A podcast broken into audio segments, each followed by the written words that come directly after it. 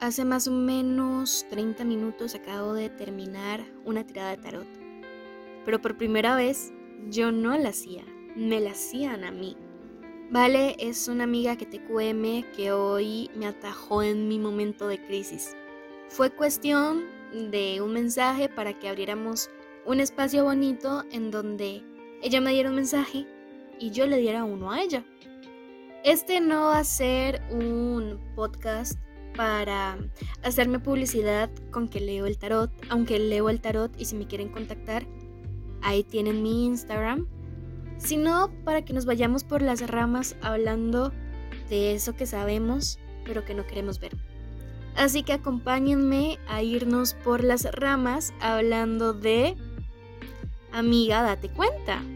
Amiga, date cuenta que lo tenés al frente de tus ojos y que si no lo es, es porque te da miedo esa amiga soy yo, ¿verdad? Vale me hizo toda una tirada, pero me resaltó más em, que en la situación actual me saliera loco, que mi aspiración fuera un 4 de oros invertido y que el primer consejo sea las de espadas invertido.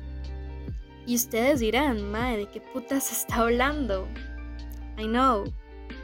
El loco es esta energía de impulso el loco se dice que es el niño de los arcanos.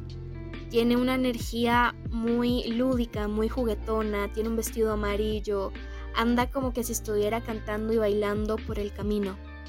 Muy sin ataduras, muy a ir a conocer todo, muy a quiero ir a comerme el mundo. Y sí, sí, en realidad puedo sentir que esa es mi energía actual. Quiero comerme todo. Sin embargo, me siento muy mal porque me siento demasiado inquietud. Me siento atada, me siento detenida en algún punto en el cual me quedé y, se me hace imposible avanzar. Podría comparar esto más o menos como un ermitaño, que el ermitaño es esta energía también de introspección, de quietud, de necesito ver para adentro para después proyectar, es, proyectar hacia afuera. Sin embargo, eso dura bastante. el ermitaño es una carta bastante densa y lenta, aunque con una energía muy linda. A mí me gusta mucho esa energía. Sin embargo, también me parece muy curioso que una de mis aspiraciones, o la aspiración que me mostró esta tirada, sea el 4 de oros invertida. Este 4 de oros es un señor súper sentado en la arepa, con un montón de monedas a su alrededor, las cuales las tiene muy agarradas de manera fuerte. O sea, el compa está aferrado a las monedas porque literalmente em, son su tesoro. Pero además de ser su tesoro, el MAE está muy bien posicionado. En realidad es una carta muy linda, pero me sale invertida. ¿Qué quiere decir? Ya, si usted está aferrado a algo, dele vuelta a eso, empiece a soltar.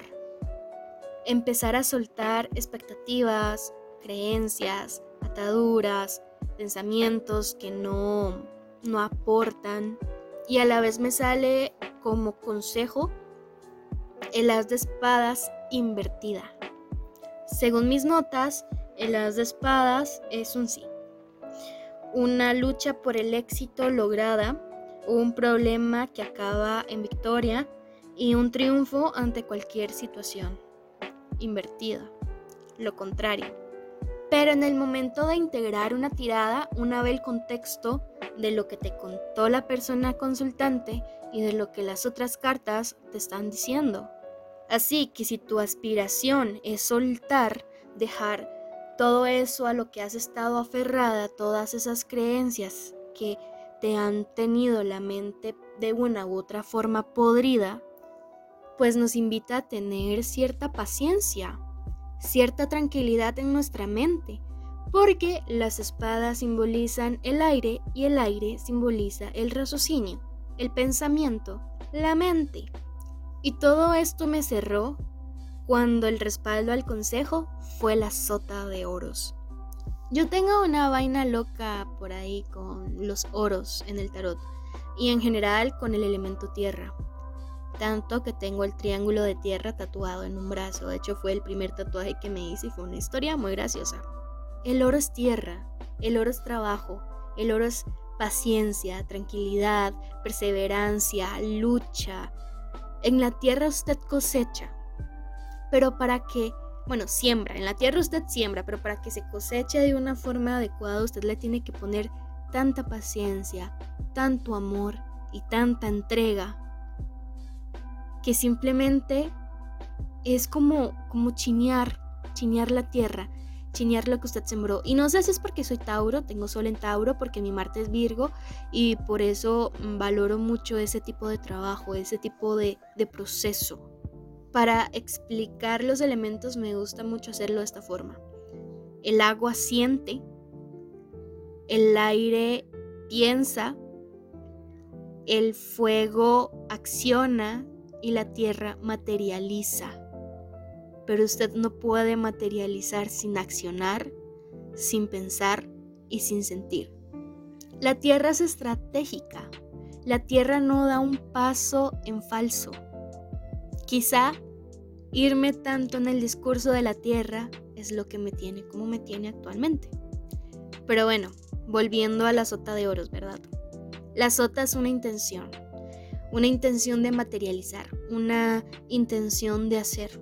Lo que quiere decir que todo esto que les vengo diciendo, esto de loco, esto de las de espada invertido, del cuatro de oro invertido, es algo que yo sé, que inconscientemente ya está en mi cabeza y que yo ya me estoy como condicionando a llevar mi proceso por ese lado, como por ese lado de soltar, ese lado de darme cuenta que quizá las creencias que tengo actualmente no son las mejores. Eh, ya me he empezado a cuestionar un montón y me he logrado sentar a racionar y a ver cómo puedo integrar mis sentimientos con mis pensamientos y con mi accionar. Algo que me dijo Vale que me quedó muy en la cabeza es licuar los ideales. Licuar los ideales nos ayudaría a encontrar esos límites que necesito, esas cosas que realmente necesito en mi vida y no simplemente vivir de expectativas. Porque a veces viviendo de tantas expectativas empezamos a vincularnos desde el aire. Y no hablo simplemente de vínculos románticos, todo tipo de vínculo. A veces normalizamos mucho amistades que no están dando lo mismo que yo estoy dando o que no están dando lo que yo necesito en este momento. Y eso no quiere decir que tenga que cortar el vínculo o que tenga que dejarle de hablar a esa persona. Significa que entonces ya em, quitándole un poco de las expectativas que le había puesto e impuesto, voy a poder verle desde una posición más humana. Y sé qué pedir de esa persona y qué esperar de esa persona. Y puedo seguir teniendo mi vínculo super cachete con ella, sin embargo, ya le puse un límite. Creo que a veces ignoro lo fuerte que soy.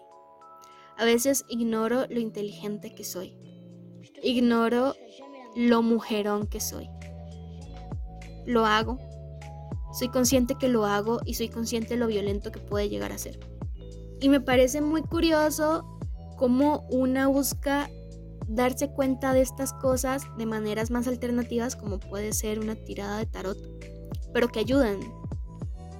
Yo suelo hacerme muchas tiradas de tarot y realmente siempre me sale un mensaje muy similar. Sin embargo, me da miedo hacerme caso. Me da miedo escuchar mi instinto. Me da miedo el poner sobre la mesa todas esas inquietudes que tengo y, y decírmelas a la cara. Cuando yo me hago una tirada, me siento en el piso, pongo mi mantelito, saco los mazos que voy a usar en ese momento y me pongo frente al espejo. Esto lo había mencionado ya en alguno de los podcasts de em, la bitácora de las enamoradas, pero es algo que me gusta hacer y hacerme.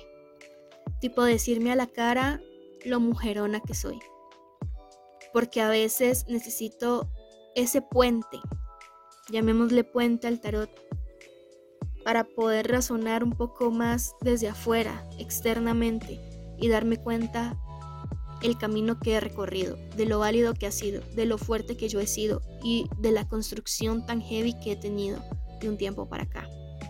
Yo no soy la misma Pamela que a principio del 2020 y absolutamente nadie de las personas que me están escuchando en este momento es la misma persona de su 2020.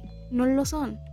Hemos crecido, hemos aprendido un montón de cosas. Quizá nos hemos estancado, pero yo creo que es súper normal.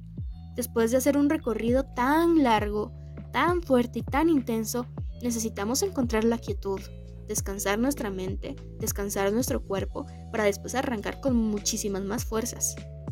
Hoy soy consciente que sé lo que quiero. Hoy soy consciente de todo lo que merezco y hoy, sé, hoy soy consciente de la necesidad que tengo en poner límites. Ponerme límites y así poder vincularme desde otro lugar. Un lugar más sano, un lugar más compasivo, empático y comprensivo también. No es porque el tarot sea un, un medio malo, porque no lo es.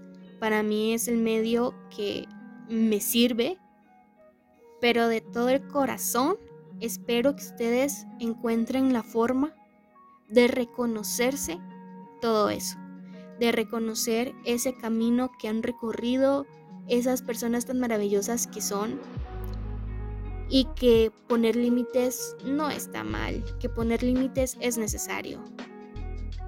Y que nada, la estamos dando a como podamos, pero la estamos dando. Y nada, me fui por las ramas y me gustó mucho, hace mucho no grababa. Me despido, les mando un fuerte abrazo y muchísimas gracias por escuchar.